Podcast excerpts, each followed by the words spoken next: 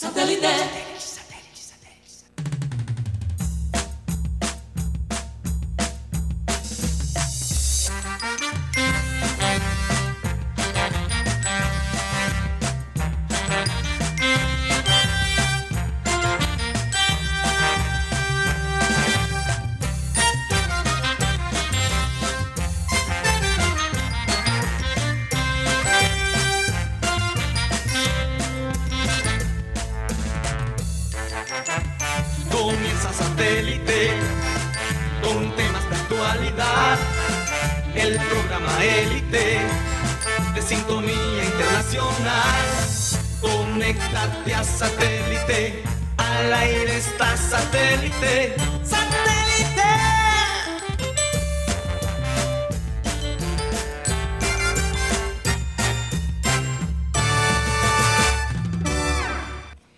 Señoras y señores, bienvenidos al programa Satélite. Contentos de estar el día de hoy con ustedes y celebrar los 209 años que cumple nuestra bella ciudad de Barranquilla. Eh, Está joven Barranquilla. Sí, la verdad, ve bien. un día para mí emocionalmente encontrado también, varias cositas importantes eh, que, que ocurrieron en nuestra familia. Y además de eso, eh, celebrar el, cumpleaños de Barranquilla, que mm, cada vez que lo celebramos, ya estando acá en la ciudad, pues se siente diferente. Cuando tú estás fuera, uy, te da un guayao tremendo. Pero bueno, hoy hay mm, varias celebraciones. Parece que la mayoría de ellas van a ser en el malecón. Esta noche va a haber un espectáculo de luces eh, en el malecón. Bueno, varias cositas que más adelante estaremos hablando de ello. Pero no hay que dejar pasar eh, eh, eh, el cumpleaños de Barranquilla sin recordar todo lo que hemos crecido como ciudad, la historia que nuestra ciudad representa para nuestro país y bueno, que somos un ejemplo de desarrollo, un ejemplo de pujanza, un ejemplo de cambio, de tecnología y de muchas cosas más. De deporte, como siempre lo decimos aquí, porque es la capital del deporte eh, de Colombia y bueno, un feliz cumpleaños para nuestra hermosa Barranquilla que cada vez más y más bella y más visitada también. Mm. Y lo más importante es la gente. La gente, sí. eh, Barranquilla puede tener cinco o seis centros comerciales más y eso no, no cambia nada. Lo, No que, cambia. lo, que, lo que da esta ciudad su identidad es la gente y la cultura. Así es. Me gustaría lo único que sí le pusieran atención a la Catedral de Barranquilla, que está bastante descuidadita. Ojalá le invirtieran un poquito, porque eso también es un símbolo de nuestra ciudad, no solamente la ventana o, Sí. o el, el- La aleta. la aleta. La, la, la- la catedral tiene mucha historia. Sí, la catedral tiene mucha historia. Más importante, que hagan algo. más importante el catedral que el- los tres buenavistas que tenemos. Sabes que lo más doloroso de todo esto, el tema es el tema seguridad en- por la catedral, porque de todas maneras, aunque hay un CAI de policía bastante cercano al sitio, Ujú. se no- tipo 10, 12 de la noche, se- es un poco, es muy solo. Sí. No hay una, no hay una iluminación. No, y teniendo la Plaza de la Paz, que la utilizamos en tantos eventos, ¿verdad? Sí, es muy complicado. hay que hacer algo, hay que hacer algo por la catedral. Bueno, eh, de nuevo, eh, disfrutemos el día de hoy, el día de Barranquilla. Mm, Y escuchamos esta canción Curramba Curramba. Curramba. Curramba. de Pelusa Así es, así es. y su combo. Uy, qué voz, Mateo, y te siento la voz todavía más Es gruesa. que ya, ya me, no sé, me siento 100% recuperado porque Sí. les recuerdo que tuve una gripita ahí que me afectó. Una gripita. Una gripita Una que no fue. COVID, que Un no fue. COVID. No, porque hicimos Fue un gripón, tienes razón, Sí, sí. tienes razón. Bueno, vamos a recordarles a los oyentes que estamos transmitiendo a través del Sistema Cardenal 1010 AM. Me pasa algo curioso con Sistema Cardenal. A veces la ubico en, en, en 1008 en vez de 1010. Bueno, Si ese tienen es tu algún- dial Es específico. mi dial. No sé si les ha pasado. Cuando es uno digital, cuando es uno digital. Exactamente. Pero es la 1010 AM a través del TDT Sistema Cardenal y a través de nuestro canal de YouTube, programa Satélite. ¿Por dónde más, Mateo? También nos pueden escuchar a través de la aplicación de radio digital TuneIn, donde estamos como Radio Caribe Sano. Acaba de llegar aquí Rocha. Qué chévere tenerte, Rocha. También nos pueden escuchar a través de la aplicación Spotify, donde estamos como podcast. El podcast, les recuerdo, como lo hago todos los días, que el podcast es la grabación de audio de este programa. Y bueno, hay muchas opciones tan interesantes como escucharlo en 1.5 de, velo- de velocidad. Sí. Oye, te veo muy beisbolista hoy. Sí, bueno, hoy A pesar empieza- del, de- bueno, Hoy empieza el Opening Day, Opening Day. el primer día de la temporada Así de béisbol. es. Están jugando ahora mismo los cachorros contra los cerveceros de Milwaukee. Eh, varios equipos con colombianos hacen su debut para Sí. la temporada, eh, como los Reds, los Rojos de Cincinnati, donde está Donovan Solano. Y Rayber San y Martín. Rayber San Martín. Bueno, Eh, los Piratas, donde está Quintana, aunque Quintana no va a lanzar hasta el 12 de abril. Y bueno, luego habl- hablemos más del béisbol, pero ahí les tiro una, unos datos. así es. Bueno, vamos a presentar a toda la gente que está aquí, que forma parte de nuestro programa. En producción, Benji Bula, Tox Camargo, Alan Lara. Acá en la mesa de trabajo tenemos a Mateo Guido, que ya lo escucharon, Benjamín Gutiérrez, Juan Carlos Rocha y quien les habla, Karina González. Vamos a dar inicio a nuestro programa con la acostumbrada frase que dice así. La única fuente que pasó ahí. Me cortaron la Es inspiración. carajo. jueves, es jueves y el cuerpo Es lo sabe. es jueves. La única fuente del conocimiento es la experiencia. Albert Einstein. Bueno, una de las cosas que hablamos en el día de ayer era que definitivamente Juan Cruz Real se iba a probar como técnico en el exterior con este partido. Yo, Y sinceramente, y el equipo también, yo no sé ni cómo comenzar. Cuando yo vi este equipo, esta cantidad de tarjetas amarillas, la tarjeta roja de Cariaco, yo decía, Dios mío, ¿qué están pensando? La verdad, tengo que confesar, estoy muy molesta con la actitud de Cariaco. No sé qué les pasaba, una desconcentración total, una falta de, de, madurez en el campo, porque a pesar de que el equipo Unión estaba presionando, y, como decía Mateo, cedimos mucho el campo al, a, Unión, porque ellos básicamente tuvieron el control de la bola por un rato, un gran porcentaje del partido. Esa actitud de pelea, de, óyeme, nos deja tan mal parados y encima dándole pie, porque yo te digo, escuchando a, a- a los comentaristas, un comentarista argentino que no sé quién es, que alguien me diga, porque, oye, me- le tenía como una rasquiñita al Junior, la cosa más increíble. A mí no me gustó personalmente la manera como él se expresaba de los jugadores, no me gustó para nada. Y además, eh, ver los jugadores perder los estribos de esa manera, semejante responsabilidad. Cariaco, ¿qué estaba pensando? Tenemos un partido con Fluminense y ya no lo vamos a poder usar. O sea, eh, eh, olvídense de las cosas, de, de- su, de, su parte personal, de que si lo rozó, que lo empujó, por Dios. Hay un equipo que, que- que representan, hay una ciudad que está mirando, que, que confía en ellos, y ponerse en esa tontería, porque no hay otra cosa, a mí me pareció una niñada de parte de Cariaco ponerse en ese plan y pelear y permitir que le sacaran, teniendo ya la amarilla, una tarjeta roja y poner en esa situación al equipo. Cariaco es un jugador importante para nosotros. Perderlo es como perder un gran porcentaje del éxito que podamos tener frente a Fulminense. La verdad, no sé, eh, decepcionada eh, un poco, no nos gustó a ninguno aquí. eh, Rocha dijo que era la misma alineación de Alianza Petrolera y no fue así. Escuché a muchos periodistas decir que pasa aquí no no tiene pies ni cabeza esta alineación para este partido en fin me gustaría que mis compañeros eh, analizaran un poco eh, lo que vimos ayer. La verdad me desalienta. Eh, siento que eché un paso para atrás en cuanto a, a un voto de fe a lo que está haciendo el técnico. Ahí desafortunadamente siento que se vio un poquito la inexperiencia internacional que él tiene eh, ojalá que aprenda de esa experiencia de, ayer, eh, porque es que uno tiene que aprender de las experiencias y, seguir adelante, pero yo pienso que se puso en una posición difícil, la gente realmente ya no confía en su criterio, y bueno, no sé. Mateo. Eh, regresando a la frase de Karina, la, la experiencia es la, como es la única fuente de conocimiento. Y si no es la experiencia tuya, entonces es la experiencia de otra persona. Así hemos armado el, el- el conocimiento que se comparta por todo el mundo, a través de las experiencias de muchos, muchas personas, muchos siglos.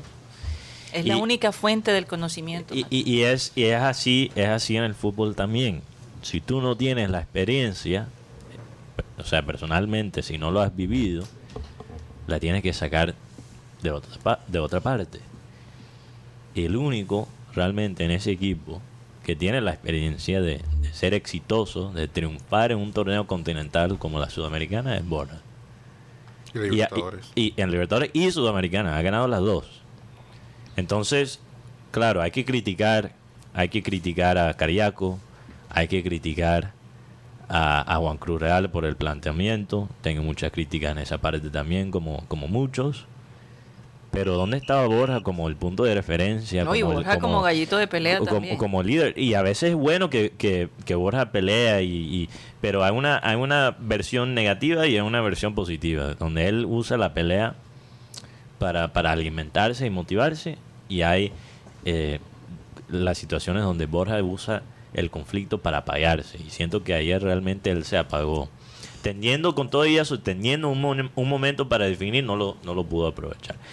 Em, creo que, como tú dijiste, Karina, faltó experiencia en la cancha, pero en la banca técnica también. Y ya, ya hemos visto, ya hemos visto que hay dos Juan Cruz Reales. Hay el Juan Cruz Real en casa y hay el Juan Cru- Cruz Real de visitante. Y parecieran dos técnicos diferentes. Y yo no, yo no sé cuál es la, la razón por esa diferencia de, de criterio. No sé si hay una política interna que esté afectando el criterio que use Juan Cruz Real fuera de casa, no lo sé. Pero tomando lo que veo, lo que, lo que veo, sin, sin entrar en teorías conspiratorias, lo que podría estar pasando detrás de la escena, es una falta de carácter. Una falta de carácter tener un equipo como el que tenemos, enfrentarnos a Unión, Unión de Santa Fe, que para mí se vio, en las pocas veces que Junior pudo atacar y generar algo, la defensa de, de- Unión Santa Fe se vio muy débil. Y ese primer gol, ese primer gol eh, que, que cedimos es porque le regalamos toda la cancha al, al contrario. Y básicamente le invitamos a nuestro, casi todo el partido a nuestro lado de la cancha. Mateo, y- y además, eh, ese autogol básicamente que nos regalaron. De papaya, de papayita. Y, encima el equipo no mete otro gol teniendo Junior 10. Pero, pero, Ahí te puedes dar cuenta lo tan fuerte que se- realmente era ese equipo. Bueno, después se emparejó. Sí. A, a los pocos minutos se emparejó a 10 hombres Sí, sí. de- del lado de ellos también. Pero esto no es. Una cosa es saber que el equipo. El, el equipo contrario es superior a ti. Y, y- y- y ser pragmático y pensar, bueno, vamos a contragolpear. Porque no queremos tampoco ser brutos. Tampoco hay que entrar en un, en un partido contra un contrario superior y entrar como un kamikaze. ¿No? Pero este fue un equipo que no es superior a Junior en ningún sentido. Así es. Y Junior quedó- se quedó atrás. O sea, vimos ese fútbol prehistórico, lo que llamó Guardiola después del partido contra Atlético Madrid, y lo vimos. Lo vimos de nuestro Junior. Y eso es lo que decepciona, porque no hay excusa. No hay excusa ni por la calidad del contrario. No hay excusa porque esto eh, no jugaron en Bolivia, no jugaron en La Paz. Entonces, o, o en Bogotá. Esto no es por altura.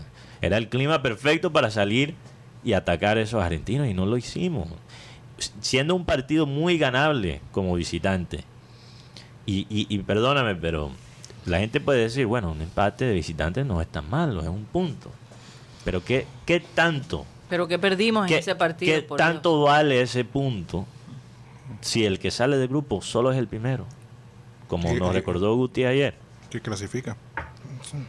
El que gana el grupo. Y para ganar el grupo hay que ganar no solo en casa, pero de visitante. Y aprovechar los partidos ganables de visitante. Ahora tenemos básicamente, es solo el segundo partido del grupo. Y ya tenemos prácticamente un partido de vida o muerte contra Fluminense aquí en casa. Así es. Por ser cobardes. Pues, Rocha, eh, ¿tú tienes alguna información al respecto Yo- de- de- del grupo Junior? Yo lo que puedo decir es que Juan Cruz Real es un mentiroso. ¿Por qué? Porque el hombre cuando eh, llegó aquí recientemente dijo que iba a jugar de la misma manera como cuando jugaba de local o de visitante, buscando el rival, siendo un fútbol agresivo, ofensivo. Y él se traiciona de visitante. No, se le mete el espíritu de Alexis García. O de Gonzaga a veces. Eh, Esas dos líneas rectas que mostraba Junior me trajo como un, un Yo ayer- trauma de, de la época No, de es que él critica tanto a Alexis García, que ayer se parecía bastante a Alexis García en, en el planteamiento. Sí. Y además eh, insistiendo con jugadores que no están, que no están y que no están comprometidos con, con el junior, Con que no, quiere- causa. que no quieren estar. Eh, es lamentable eh, esta situación. Además, eh, ayer en la rueda de prensa él manifestaba que el estadio, la presión que hace la gente, los 25 mil personas, sí, pero él, él- él cree que, que está en un equipo, o sea, él, no se ha dado cuenta en, en el lugar donde está, porque siempre sale con unas excusas, o sea, las opciones claras fueron del Junior, pero al final el que pudo ganar de pronto hubiese sido Unión de Santa Fe. Eh, él dice que él tenía ayer planificado el equipo que yo había manifestado, Ujú. Pero anda con una obsesión eh, que no se vaya a filtrar la nómina, que no queremos que aquí todo esté, que se quede guardado el tema, pero es que el, el tema de la nómina no. Es que ayer el hombre, esa, para jugar con esa línea de tres, tiene que ser un trabajo intenso, no estar improvisando, como lo hizo ayer. Y además se ha dado cuenta que con esa línea de tres él no le funciona. Y es que, es que tener una línea de tres, hay mucha... eh, o sea, tener una línea de tres no te dice realmente nada, es la intención con esa línea de tres. Si, si, si el equipo hubiese soltado a los laterales, a Fuentes y, y Castrillón, y después, bueno, Biafra que entró para, para Castrillón, sería otro junior, sería un junior que, que, que, que pone la presión sobre el contrario. Lo que pasa es que esa línea de tres le funciona es con un jugador que no puede contar con él, que es Homer Martínez, que es el enlace con los centrales y con el mediocampo. Totalmente, pero también es que uno tiene que, eh, pero también tiene que ver con las direcciones del, del- del técnico, porque si, si uno usa un, un, eh, una defensa de tres, de tres centrales, tienes que primeramente soltar los laterales y después los mediocampistas como Jesús y Didi tienen que bajar a llenar los huecos cuando, bueno, Pero los centrales no llenar, subieron. llenar los espacios, Pero perdón, no por lo menos los ayer Castillo no subió. no subió. Pero tampoco Didier estuvo disponible para apoyar a Castellón para que él subiera. Entonces, como tú dices, un trabajo complicado, verdad- no es algo que se puede Yo improvisar. ayer vi otro equipo, vi otro equipo diferente, desfasado por momentos. Guti, Sí, pasó. Y molestia. ¿cuántas tarjetas ama- amarillas ayer? Yo conté seis, Yo, con- yo conté cuatro. cuatro. No, fueron seis de Junior. Bueno, Gua- seis. Cuatro en el primer tiempo. No, pero Ajá. total fueron seis. Seis. Era la pregunta, Guti. Pero lo que yo sí voy a decir, y a veces, y a veces siento que son seis, de, seis, seis de- dos rojas, Ajá. de las Dos- cuales dos fueron rojas. No, yo estoy hablando del Junior. ¿Cuántas? una roja, Ajá. no, dos rojas con un- el utilero, porque hubo Ah, un verdad, sí, expulsado. verdad, un- un, entonces- utilero fue expulsado. y el, porque hubo una confusión, se pensó que era John Pajoy el que había sido expulsado, no, pero es un, utilero, banca, es un sí. utilero del equipo barranquillero. Y todos estos seis partidos son finales. Aquí no hay tiempo para hacer especulaciones. Y ayer Junior fue un Junior especulativo. Es más, lo que dice Rocha, yo estaba viendo el resumen de los gol, de la jugada. El Unión Santa Fe llegó tres veces llegando de tiro de media distancia. Junior tuvo tres opciones claras de gol. Tuvo dos. Tres. No, porque Una de fue, Bo- fue Borja. fuera de lugar, no cuenta. Una de Borja. La de Borja que pegó en el palo.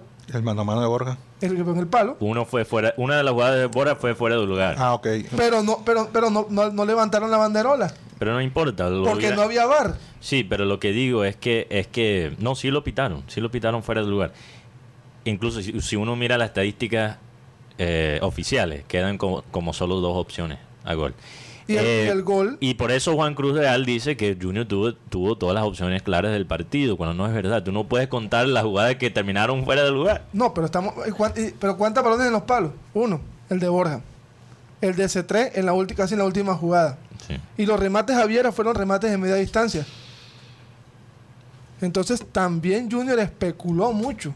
Mientras Fluminense, un equipo que no es de los mejores equipos de Brasil, a media máquina le empacó 3 a 0 a, a Oriente Eh, Petrolero. imagínate a media máquina. Y tú Bueno, no se puede bueno, comparar porque obviamente Unión de Santa Fe es, es otro equipo y, y pero aquí otro Guti nivel. llegó diciendo, no, a mí me pareció que Fluminense no.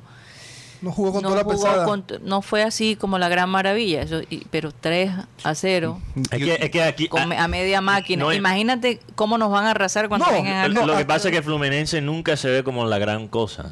Por lo menos el Fluminense de estos últimos años. Hasta cuando te hace daño se ve como un Sí. equipo malo. Hasta cuando golean. Lo que pasa Pero es que- ellos, a- ellos ven así. Es la- son- e- e- ellos tienen la experiencia, Mateo. tienen la experiencia. Tienen la experiencia. Han traído. Guti nos estaba contando los jugadores que han llegado a Fluminense.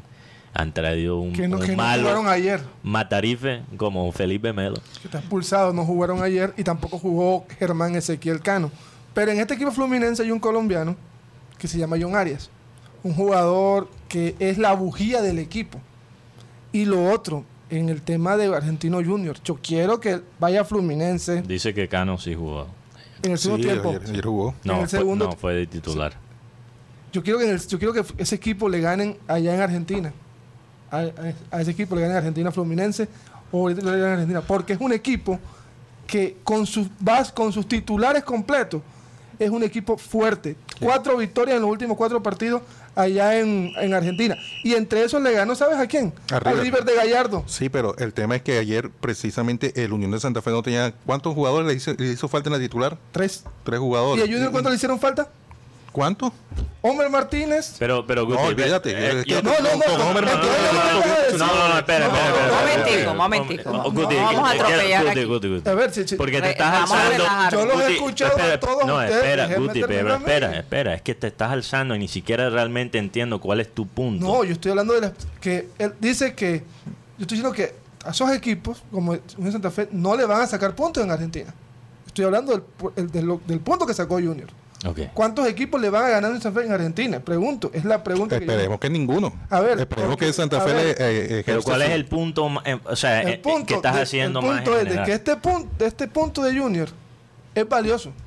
Depende. Depende. Depende. Sí, Depende por- si Junior le gana Pero deja a a Rocha que él desarrolle Sí, le lo que quiere decir porque no, no ha dicho nada en este momento. Pues, he, que- trata- es que- he tratado de decir las- la- la- tres veces lo mismo y me han salido. Primero, pero, Rocha, decirme- pero concentrémonos en, en tu punto. A ver, Vamos a Unión de. Santa Fe es un equipo que está muy bien en Argentina, que a sus equipos siempre les gana por el con centros.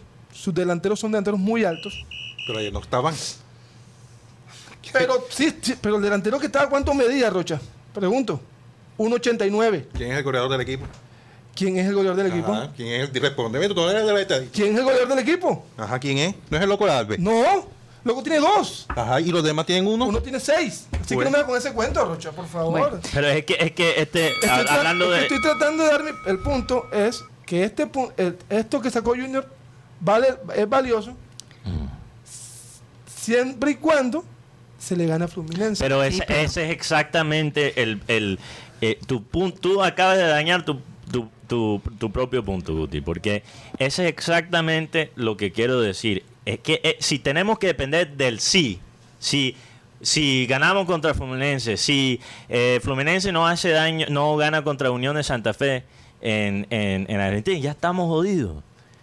Ya estamos jodidos. Ya- y y- y ya- no ya- estamos, y no, es- no somos un equipo, no somos un equipo que debería en este grupo depender de los sí.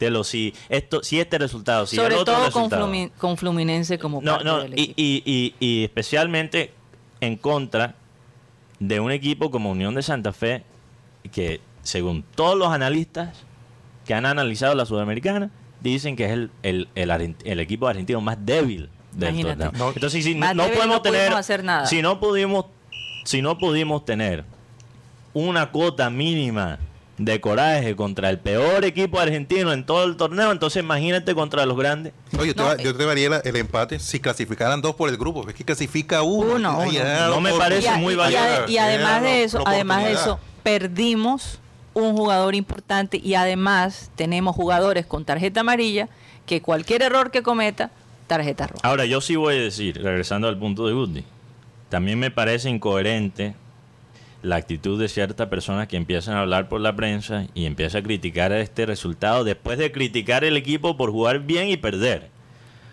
O sea, ni fu ni fa.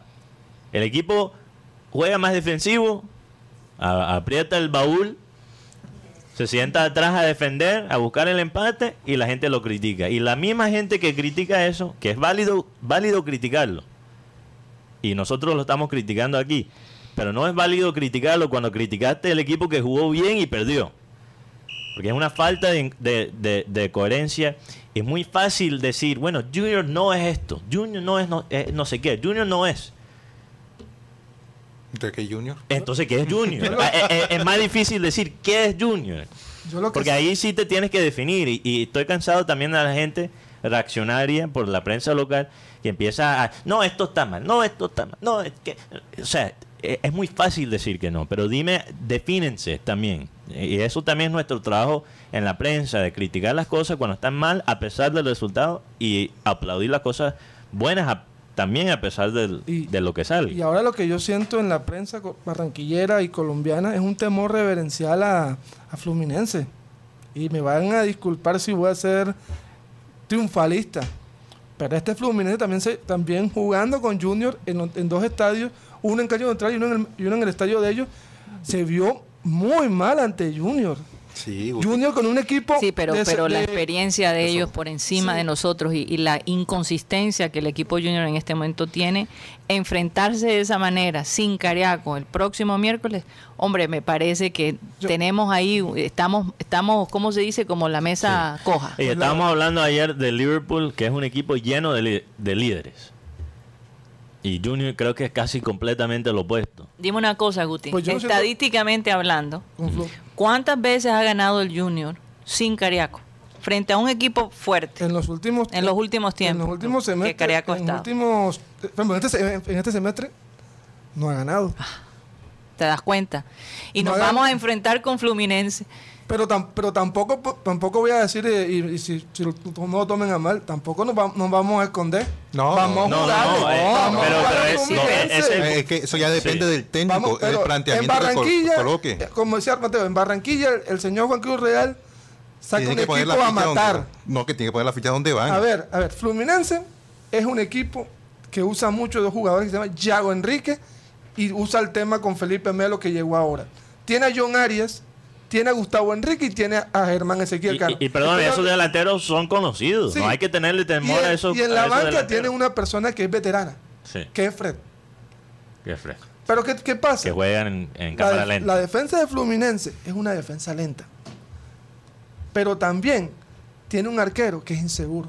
O sea, si estamos hablando de lo que es Fluminense como equipo, sabemos que ayer ganó aprovechando mucho el tema de la velocidad de John Arias. yo, yo estoy de acuerdo. Porque vi el partido, pude Sí. verlo.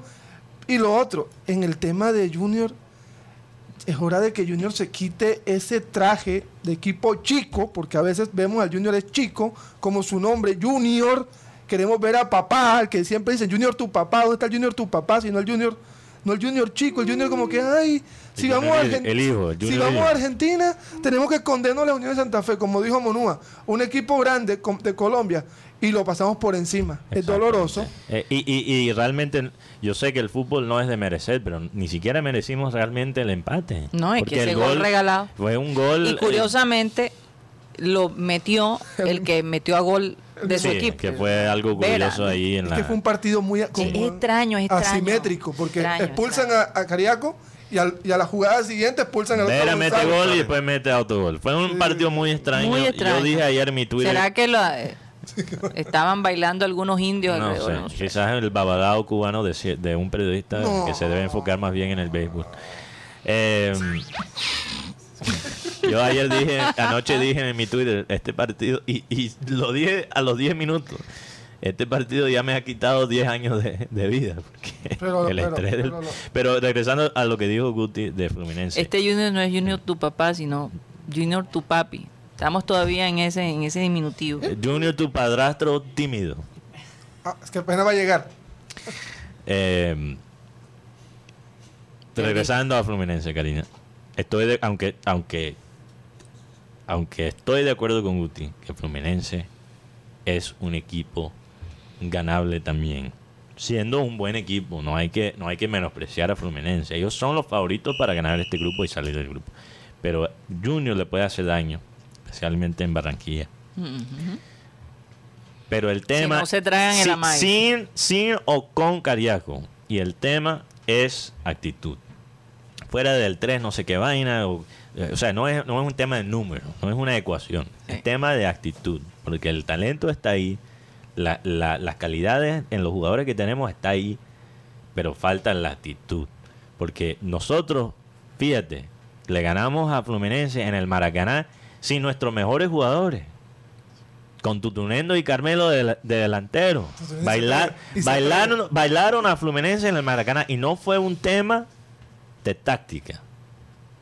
Fue un tema de actitud porque ese equipo faltando ciertos jugadores claves, fueron a Maracaná y respetaron a Fluminense. De Y si, supervivencia. y si nosotros ni siquiera podemos ir respetar a, a Unión de Santa Fe, un club microscópico en el plano argentino, ¿cómo lo vamos a hacer contra Fluminense? Y, y- y- y- y Juan Cruz Real no puede usar el ambiente de los 25 mil personas en el estadio, el ambiente pesado en ese estadio que se sentía incluso Mm. por la transmisión. Sí. No lo puedes usar como excusa porque ¿cuál es el mensaje que tú mandas a tus jugadores cuando pones el equipo a básicamente defender? ¿Cuál es, cómo, ¿Cómo puede el jugador levantarse y superarse sabiendo que ya desde el primer minuto tu técnico duda de ti? Es imposible. Entonces yo, yo espero, como tú dices, Karina, que Juan Cruz Real y los jugadores analicen esta experiencia y que canalicen esta molestia después de este resultado, porque realmente es un, es un empate con sabor a, de- a derrota, que canalicen esas emociones a tener un cambio radical no solo contra Cali, allá Este en sábado. Cali, porque sigue lo- los partidos difíciles de visitantes donde no ha ido mal, pero también contra Fluminense en Barranquilla. Y seguramente él va a colocar un equipo alterno en, en Cali. Pues, ¿cuál es el jugador que tiene seis goles de, de- de Unión Santa Fe? No lo veo aquí. El ses- Analícenlo ahí en el, en el, en el corto. No, sí, por, no, porque que- yo tengo entendido que el goleador aquí es. Eh, Jonathan estamos de acuerdo, Rocha. Vamos a analizar eso en, en un espacio, pero solo quiero decir que a los jugadores del Junior que se acuerden de los hinchas que están representando allí, Igual. que dan la vida. Un momentico, Rocha, discúlpame. Ustedes han hablado ya bastante, de- denme un chance. Óyeme, porque los que pierden también son ellos. Eh, ustedes son jugadores que de alguna manera han tenido éxito, que ganan un buen sueldo y ponerse ahí a pelear y, y- y- y- y a poner el equipo en una situación difícil, hombre, no me parece justo. Con todas las expectativas de sus hinchas acá, de esos que dan la vida, que a veces dejan de comer para poder ir al estadio. Vamos a un corte comercial y ya Feliz regresamos. cumple Barranquilla.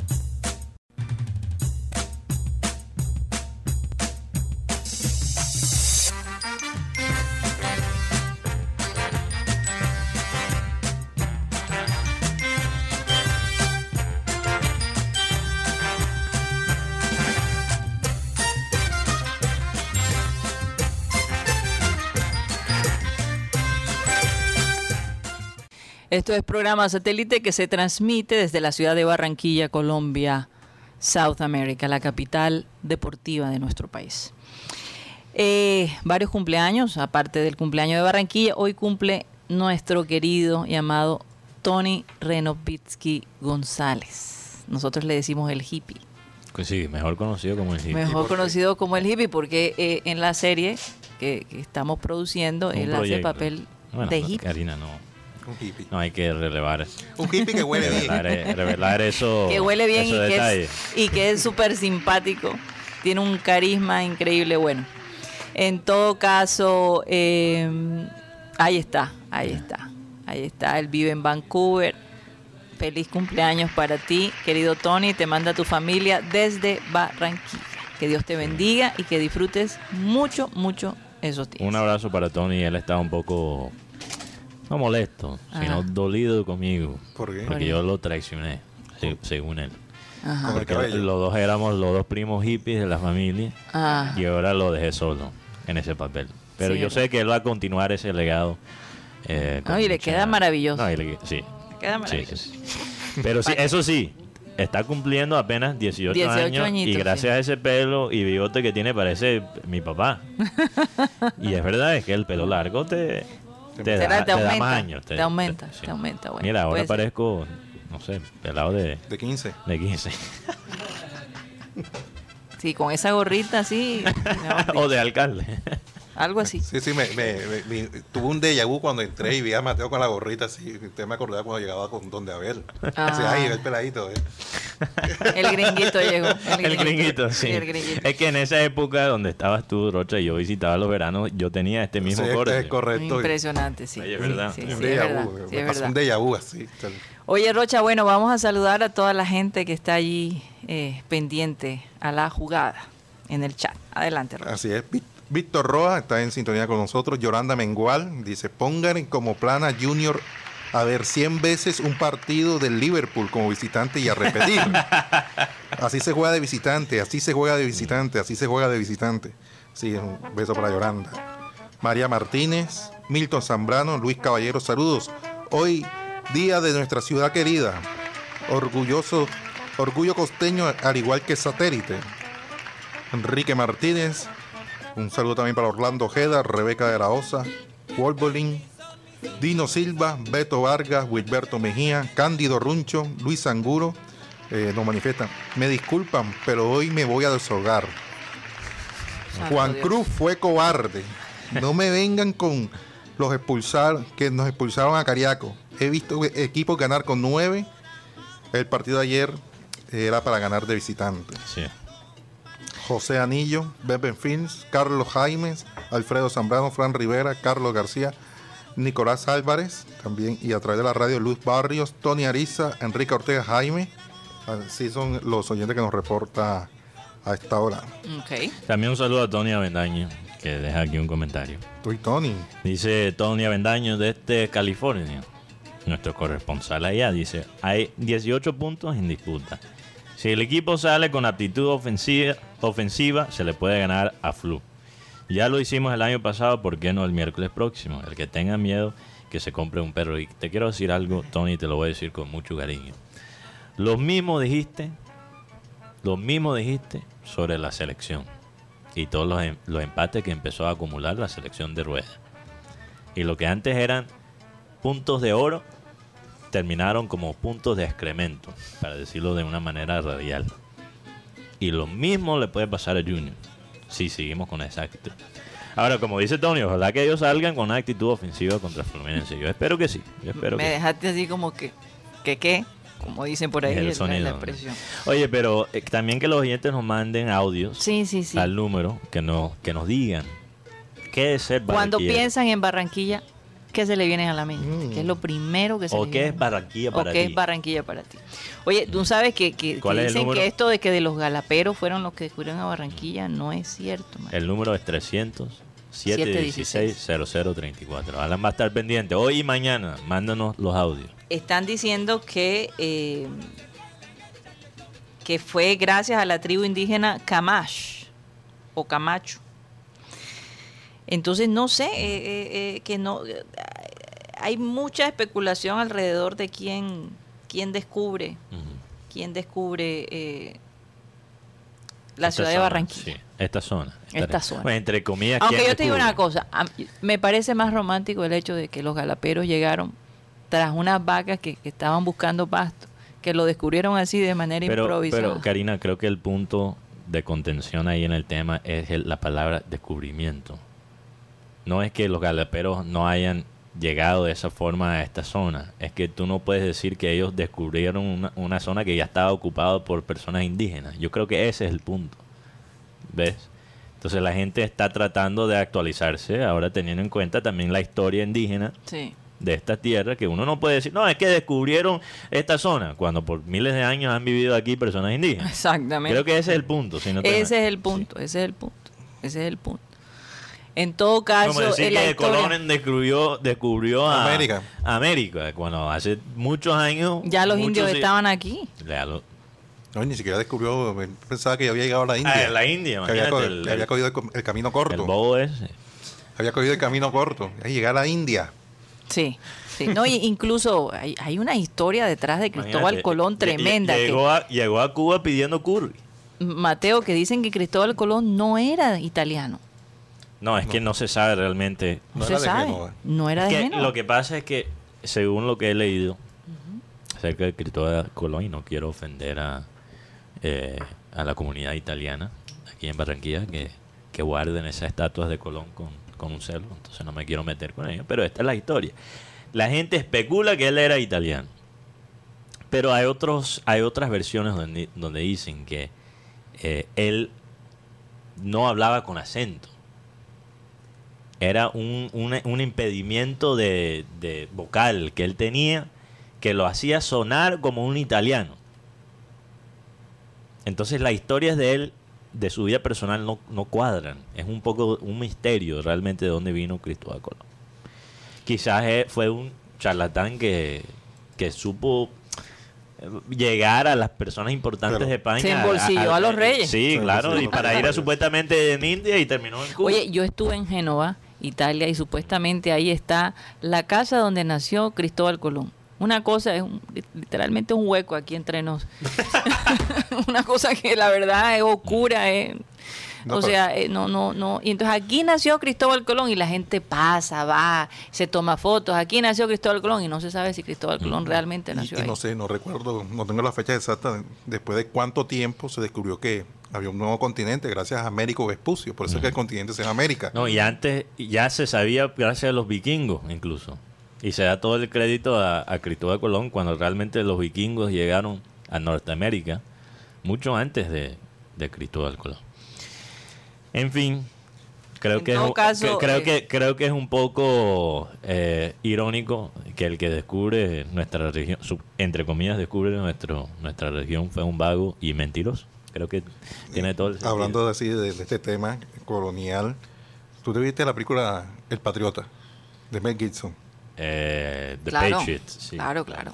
Una película que impactó sí, muchísimo, bastante. muchísimo, muchísimo. Hablando un poco de historia, que estaban en los ingleses. Ese es en Escocia, ¿no? No, no, no, Escocia, este es el corazón. Ah, Ese. Braveheart. Ah, estaba pensando en Braveheart. bravo. Estaba pensando en espérate, Braveheart. Este No, es Patriota es. eh, el Patriota. si no Ah, estoy mal, es la, la- guerra civil. la guerra civil de los Estados Unidos, sí. Uh, Guerra civil, no, guerra de la independencia del, de, creo que de Ellos los peleaban con- con- contra los ingleses. Sí, eso no es guerra ah, civil. ok, de eso es guerra de la independencia tienes de razón, Estados es la independencia, sí. Sí, The Patriots, sí lo he visto. Me confundí con Braveheart. No, en esa última escena Oye, y hay una escena. sacan las tripas. Bueno, es que, es que tú sabes que uno se confunde entre el, el patriota y, y, y Braveheart. Así me siento después de un es allí donde, donde no sé si la, la esposa de él o, o- o una de sus hijas es abusada por una de las de la realeza. Eso es en, en Braveheart. en- Ese es en Braveheart. Te digo que, que- que uno Es que confunde. todas las películas de que Mel salieron Gibson por son ese iguales. año. Salieron por ese Puede año. ser un americano, un escocés, un extraterrestre y, y siempre es igual. es- sale corriendo en una escena gritando. Oye, la misma eh, cara. cuénteme una cosa. ¿La doctora Claudia ya está en línea? Ya casi está allí. Ok. Bueno. Bueno, varias cositas. Oye, el malecón de verdad que sí. esta noche va a estar espectacular. Yo sé que mucha gente va a querer ir a ver ese Me imagino que sí. espectáculo de luces. Me imagino No vas sí. a ir, Rocha. No, sí, yo voy. El problema es la parqueada, digo yo. Porque cuando uno va a hacer ejercicio en la mañana o en la noche, ¿a dónde tú puedes encontrar parqueadero? I- Imagínate un día como hoy. No, Mejor váyanse en bicicleta. Y el parqueadero que está ahí en, en ese solar. Ahí No, a mí te, me da miedo. Ahí no te responden. Exacto. Tú pagas y no te responden. Eh, unas cositas deportivas, ya lo mencioné. Hoy es el primer día de la temporada de béisbol. Oye, Hoy. Opening, lo que llaman Opening Day. Eh, tenemos equipos con colombianos. Tenemos hoy los, los Piratas contra los Cardenales de St. Louis a las 3 y 15. Ahí hay José Quintana. José Quintana no va a lanzar hoy. Va a lanzar en el primer partido en casa de los Piratas el 12 de abril. Entonces es un equipo colombiano, pero no cuenta porque él no va a jugar hoy. De- después tenemos a los Reds de eh, Cincinnati, los Rojos de Cincinnati, donde está Donovan Solano. Creo, creo que lo más probable es que él hará su, su debut en, en Cincinnati. Eh, este Raver San Martín es segundo en la rotación. Sí, ¿sí lanzaría el próximo partido. Que- entonces mañana. Raver San Martín lanzaría mañana. Tenemos a quién más. Ah, bueno, y tenemos los padres. Los padres donde está Jorge Alfaro. Jorge Alfaro es receptor, pero no creo que sea Sí, titular. Pero, pero parece que ahora Caratini se fue a los Brewers a los cerveceros Ajá. y él queda como el titular del equipo. O Alfaro queda como titular de los Además, padres. Y está la- Crismán, que siempre Sí. puede entrar como relevista. Y en la pretemporada mm, tres honrones. Entonces Jorge ha ido ganando su puesto. Otro jugador que va a estar en el Open Day es John Escobar, John Romero, John Romero. con el equipo de Twins de Minnesota. Ya tenemos el Bueno, Twins, Twins es mañana. Entonces los equipos para mañana, porque los partidos comienzan temprano, eh, lo- los colombianos que van a jugar mañana en la segunda parte de Opening Day serán eh, el que mencionó Guti, John Romero, que están los, los mellizos que van a jugar contra los marineros de Seattle mañana. Urshela que va a estar en, como bateador designado. También va a estar en los, en los mellizos de Minnesota contra los marineros.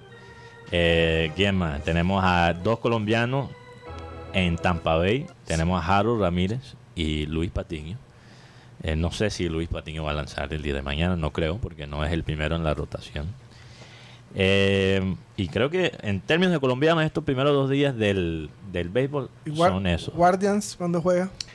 Los Guardians. Ah, Oscar Mercado. Oscar Mercado. A las 3 y 10 hoy. Sí. Entonces Eh, que bueno, ha subido y bajado en, lo- en su tiempo. Pero, se, inclusión, pero en, en esta temporada pasada se mantuvo desde que, desde que lo Sí. subieron. ganó su puesto de nuevo. Entonces, bueno, hay muchos colombianos. El que para mí, el núcleo de colombianos más interesante es el de Minnesota. Tienes a John Romero, tienes a Ursela, que obviamente cambió de equipo de Nueva York a, a Minnesota, un cambio drástico. Incluso un, un cambio que todavía los fanáticos de los Yankees no entienden completamente. Y probablemente esta semana, se- bueno, no sé si ya se acabó, pero estaba sonando llegar Julio Terán al Sí. equipo Cardenales de San Luis. No sé si que todavía está sin equipo. está sin equipo. en Oigan, este chicos, momento. perdonen que los interrumpe, pero la doctora Claudia está allí. Ah, ok. Hace Bueno, Hace llenamos a- rato que no tenemos a la y doctora mañana, Claudia. mañana me arroja Yankee. Media roja. Me arroja Yankee. Ahora, ¿Qué A pasó, las Rocha? Tres, no, no, no, perdón. Mañana Yankees contra los Red Sox ¿A qué hora? a las 12 y 5. Ok. 12 y Hora cinco. de Barranquilla. No, recordar a la gente que es mandar audios al 30716 034 no, no, no llamar, no llamar al No número. llamar, eh, Sí, mandar sí, audio. Mandar- Y audio. Y mañana hay- lo pasamos. Ahí hay unos pasamos. mensajes que vamos a leer de los oyentes. También recibí otro por mi celular. Y, y los podemos leer un poquito más tarde. después En el Clean Clean Digital. Sí, yo creo que sí, los podemos leer en el... Audio, mensaje, ¿qué es Barranquilla para ti? Para ti. Por ejemplo, uno podría decir, no lo diría yo, pero uno podría decir, Barranquilla para mí es pitar faltando 50 segundos para que cambie de rojo a verde. Algunos, algunos Eso en el decir. aspecto negativo. O uno puede decir, Barranquilla para mí es un sancocho de guandul un sábado a las 12 y punto. Bueno, vamos a, a darle la Puede ser bienvenida todo, cualquier cosa. a la doctora cosa. Claudia González que está con nosotros. Bienvenida. Y vamos a para hacerle, vamos a hacerle la pregunta a ella. Hoy día de, Barranquilla, doctora Claudia, usted es de acá, de Barranquilla. Cuéntenos, ¿qué es Barranquilla para ti? Ay, buenas tardes. Muchas gracias, Karina. Feliz de estar aquí con ustedes hoy. Un 7 de abril, un día de verdad muy especial. Eh, la ciudad de Barranquilla eh, sigue siendo hermosa, sigue siendo bella. Hoy me puse a ver videos de la Barranquilla de los años 30, eh, con la voz de Nicolás Tobar cantando las calles de mi vieja Barranquilla y de verdad uno le, se llena de nostalgia Ujú. y, y se acuerda mucho de su niñez, ¿no? de, de esa, esa niñez que pasamos cuando, eh, recuerdo mucho, llegaba diciembre, llegaba la brisa y, y los amiguitos jugando afuera en la calle, corriendo, eh, montando bicicleta, yendo de una casa a la otra. La verdad que cuando nosotros vivimos en Bogotá, que llegábamos de vacaciones a Barranquilla, eh, eso era la alegría más grande del mundo. Se Sí. sentía uno libre, ¿no? Libre. eh, y, y como, como que el vecindario era, todos éramos familia. Sí. La verdad que hay recuerdos muy gratos de, de la ciudad de Barranquilla y, y hoy en día sigue siendo hermosa, sigue siendo esa ciudad amable que te recibe con, eh, con alegría. ¿no? Yo Ujú. creo que... Desde el aeropuerto. Comenzando, comenzando con los que te recogen las maletas. Qué cosa tan increíble. Exacto. Qué actitud tan positiva de ellos en ayudarte, en llevarte y caras familiares, por supuesto. Orlando, allá en el aeropuerto en Barranquilla, que siempre nos recibe un saludo especial para él. Bueno, eh, aquí Mateo, doctora Claudia, te tiene un par de preguntas. Yo no ¿Me sé. la vas a tirar a mí? Te la voy a, a De tirar una. a ti de una, porque tú me dijiste, ay, qué bueno que la doctora va a estar, tengo tantas preguntas que hacerle. No, no, yo, Este es el yo, momento, yo no Mateo. dije eso, yo no dije eso, yo, yo no dije que tengo tantas preguntas que hacer. Digo, siempre tengo, siempre tengo algo, siempre tengo algo para la doctora Claudia. Mm. Y, y Karina me preguntó, que, que, ay, Mateo, ¿qué le vas a preguntar hoy a, a la doctora? De las pocas veces que ella me pregunta con tiempo, ¿qué voy a, qué voy a decir? Porque Oye, ¿qué tal? tocamos a veces temas controversiales con, con la doctora, entonces es. yo creo que ella se estaba preparando mentalmente para cierta pregunta. Pero la pregunta que te tengo, doctora Claudia, no es tan necia. No es tan necia. Eh, salió la noticia esta mañana de un trabajo que va a pasar, que va a ocurrir entre la empresa Lego, obviamente de los juguetes Lego, y la empresa Epic, que es una empresa, Perdón, ¿qué va a pasar entre ellos dos? eso es lo que voy a explicar ahora mismo. Ok. Porque es que, como dijiste, un algo y no entendí. un proyecto, eso Ah, es lo un que proyecto, ya, un ya proyecto. iba a eso, Ya. ya iba a eso. La empresa Lego de juguetes se está uniendo con la empresa Epic Ajá. que produce un juego de, vi- de videojuegos muy muy popular que se llama Fortnite. Me imagino que si tú tienes hijos jóvenes has escuchado has escuchado esa palabrita del Fortnite. Y van a crear un metaverso para los niños. Esta- esa palabrita metaverso se está usando bastante, un, Sí. un mundo digital. Sí, fantasioso. ¿Cuál es la opinión tuya o de la comunidad eh, en la parte quizás psicológica sobre el impacto de unos posibles metaversos en el futuro, unos mundos digitales y cómo eso puede afectar la psicología de los niños? Sí, sí, es interesante, lo hemos hablado mucho, lo hemos conversado, porque incluso ahora que todavía no están, eh, no está demasiado de moda lo del metaverso, pero ya, obviamente ya con la, con, con las, con estas gafas eh, de realidad virtual, ya los chicos pueden de todas maneras disfrutar de, parques virtuales, de actividades virtuales.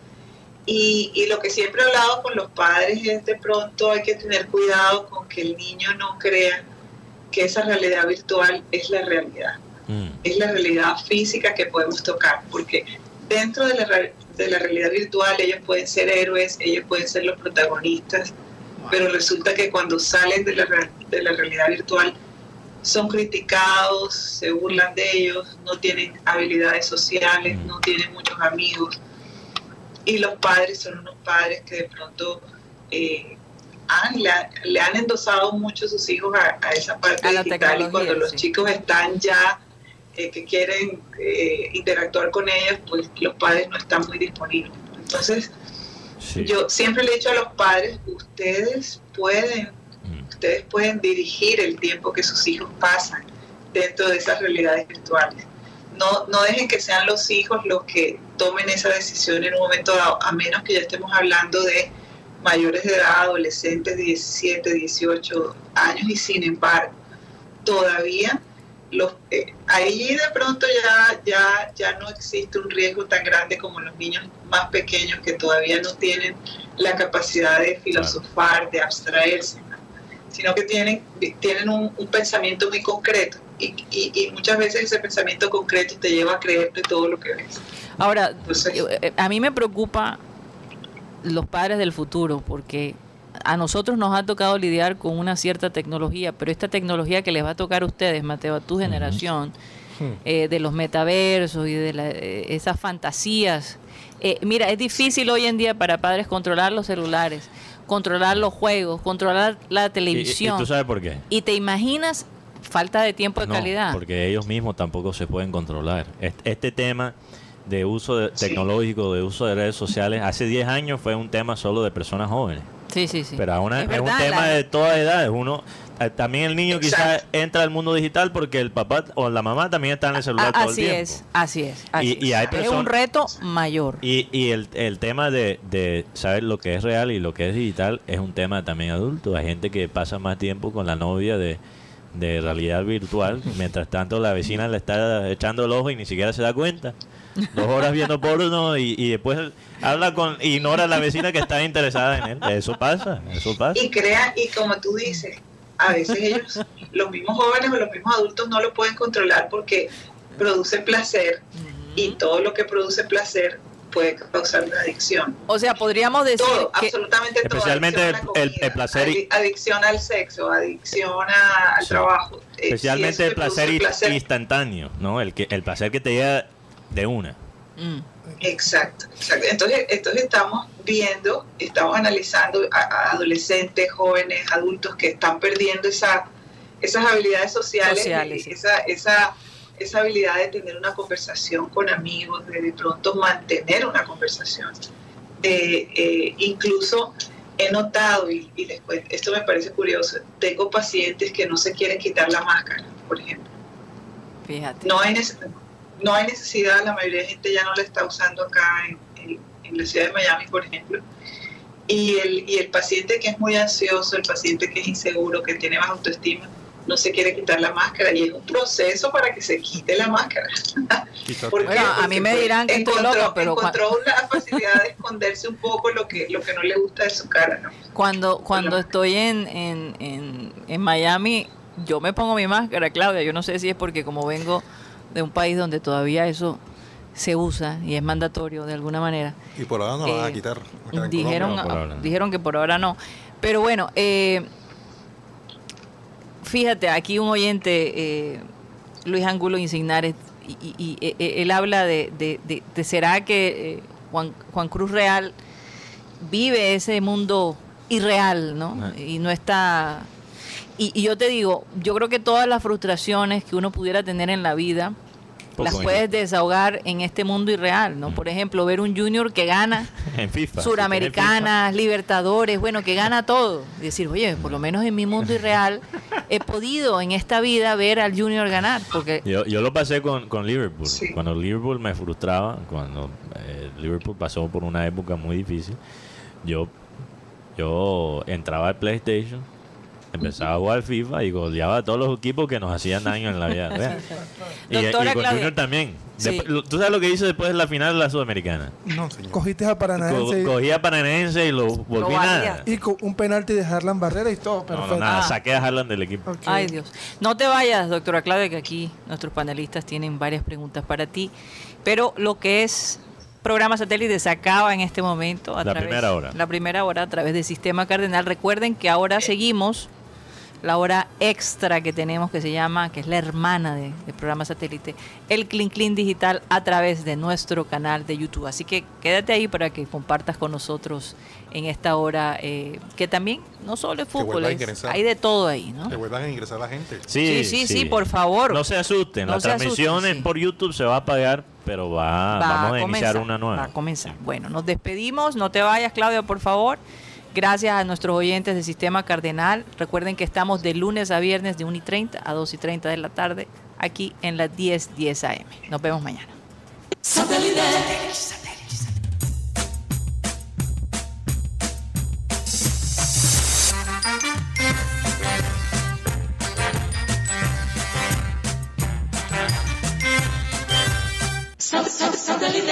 satellite, satellite, satellite.